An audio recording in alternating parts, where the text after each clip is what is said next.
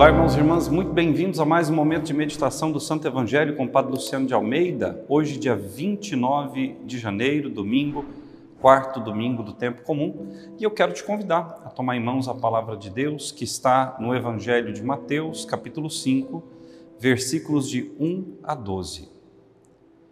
Naquele tempo, vendo Jesus as multidões, subiu ao monte e sentou-se. Os discípulos aproximaram-se e Jesus começou a ensiná-los. Bem-aventurados os pobres em espírito, porque deles é o reino dos céus. Bem-aventurados os aflitos, porque serão consolados. Bem-aventurados os mansos, porque possuirão a terra. Bem-aventurados os que têm fome e sede de justiça, porque serão saciados. Bem-aventurados os misericordiosos, porque alcançarão misericórdia. Bem-aventurados os puros de coração, porque verão a Deus. Bem-aventurados os que promovem a paz, porque serão chamados filhos de Deus.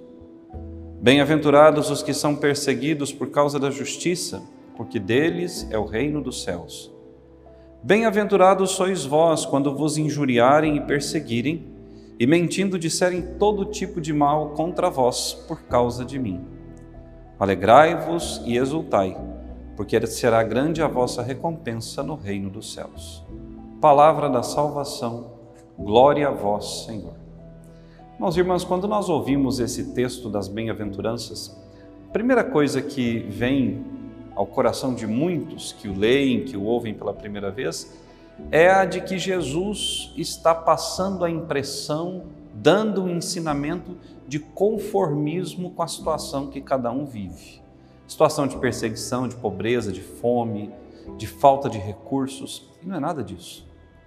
Jesus está nos convidando, quando nos mostra as bem-aventuranças, a trazermos para a nossa vida a alegria de vivermos cada uma dessas situações na certeza de que estamos dando um testemunho diante dos homens de que nem sempre o material é o mais importante. Às vezes nós paramos para ouvir a pregação de muitos que se dizem profetas, apóstolos, mensageiros de Deus, líderes religiosos, e nós vemos uma pregação puramente materialista. Nós vemos o oferecer de uma vida totalmente sem dificuldades, uma vida próspera, uma vida abastada, uma vida sem sofrimento, uma vida sem cruz. E irmãos e irmãs, essa não é a proposta de Jesus. A proposta de Jesus é claríssima. Evangelho de Mateus. Quem quiser me seguir, tome a sua cruz de cada dia, renuncie a si mesmo e siga-me. Ora, faz parte da nossa caminhada cristã as privações, num outro momento da nossa vida. Faz parte a doença, faz parte o sofrimento, faz parte a dor, faz parte a perda de alguém que nós amamos, faz parte o encerramento, término de uma fase na nossa vida. Tudo isso está diante de nós com uma certeza na nossa vida. Como também faz parte da nossa vida os momentos alegres, a vida farta, a bonança diante né, de tantas alegrias que o Senhor nos concede, tempos de paz, mas nem sempre a nossa vida é uma vida tranquila, sem dificuldades. Mas, mas, aqueles que são pobres em espírito, e aqui nós podemos traduzir melhor essa, essa palavra, não pobres em espírito, mas pobres no espírito, ou seja, obedientes ao Espírito, guiados pelo Espírito, transformados pelo Espírito. Na vida desses que são guiados pelo Espírito, que se abandonaram ao Espírito de Deus, na vida desses, todas essas dificuldades são causa de alegria. Todas as privações são certeza de que um dia na eternidade tudo será diferente. Não que nós não devamos lutar aqui, nessa terra, pelo bem, pela igualdade, pela fraternidade, pelo pão de cada dia na mesa de todos, pelo fim das guerras, da fome, da injustiça. Devemos lutar sim, pois foi para isso que nós viemos. Foi para isso que o Senhor nos chamou para trabalharmos juntos, de mãos dadas, por um mundo melhor, anunciando a palavra, chamando todos à conversão, pregando o Cristo morto e ressuscitado, colocando para os homens e mulheres do nosso tempo a doutrina de nosso Senhor contida no seu Evangelho, apontando o caminho de salvação que o Senhor nos confiou através da igreja. Ora, bem-aventurado, ou seja, bendito, é aquele que toma para si a missão do Cristo e a leva adiante. E Deus quer fazer as coisas todas de modo muito particular com a ajuda daqueles que pelo mundo são considerados um nada. São considerados um estorvo. São Paulo, na segunda leitura da primeira carta aos Coríntios, São Paulo vai escrever aos cristãos da periferia da cidade de Corinto que andavam desanimados, porque os ricos e abastados tinham tudo e eles muitas vezes passavam privações. E São Paulo vai escrever-lhes e vai dizer: Deus chamou a vocês, a quem muitos não veem com bons olhos, a quem tantos consideram sem serventia, para que através de vós o reino de Deus se estenda sobre a terra. Ora, Deus chamou somente os pobres para o céu? Não. Há muitos ricos, de coração humilde, simples, manso, pobres no espírito, que se abandonam completamente nas mãos de Deus e servem ao Senhor na pessoa dos seus irmãos com os bens materiais que têm.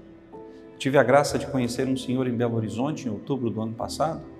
Me foge agora o seu nome, mas um homem que trabalha muito pela vocação sacerdotal, homem que tem uma rede de supermercados e parte da renda da sua rede de supermercados é para formar sacerdotes, para dar a eles a oportunidade de se integrarem consigo mesmo e com Deus através de retiros, cursos, formações.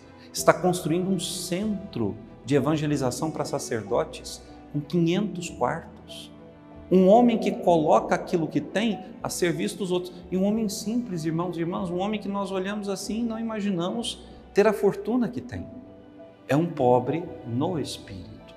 Sabe fazer uso dos bens materiais sem tomá-los para si.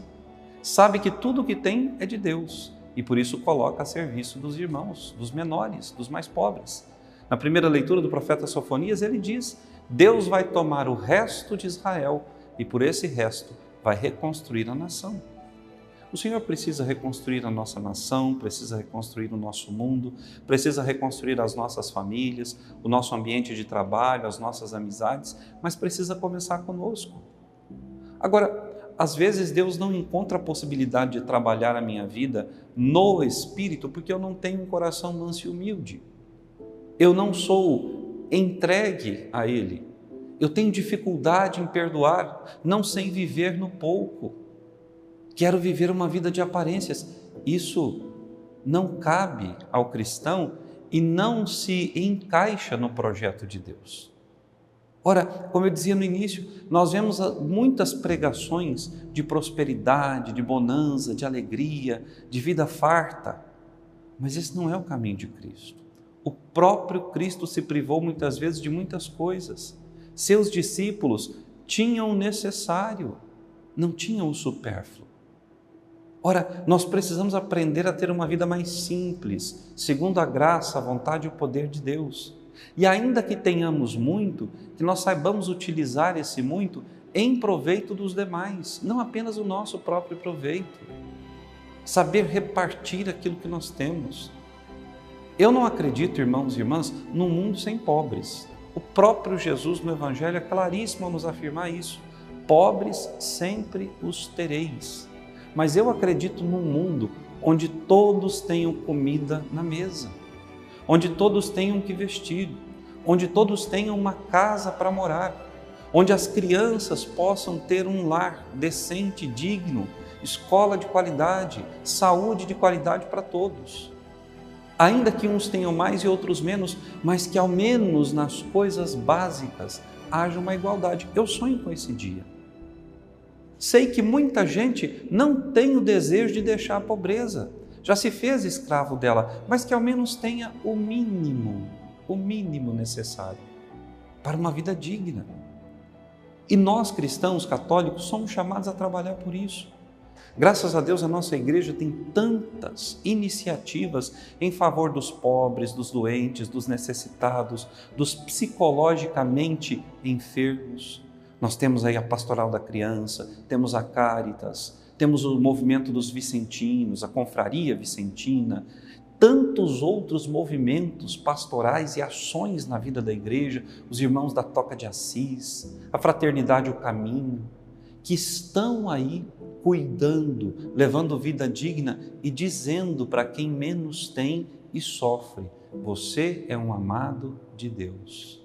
O Senhor, ao final de tudo, se fores fiel e perseverante, te dará a alegria do céu.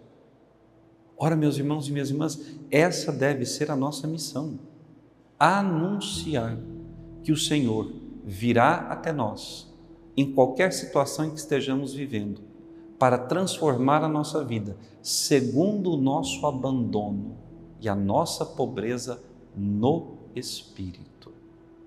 Tudo que fizermos tem que ser feito no Espírito de Deus, porque é esse Espírito que vai nos consolar, que vai nos saciar, que vai nos alegrar, que vai encher de paz o nosso coração.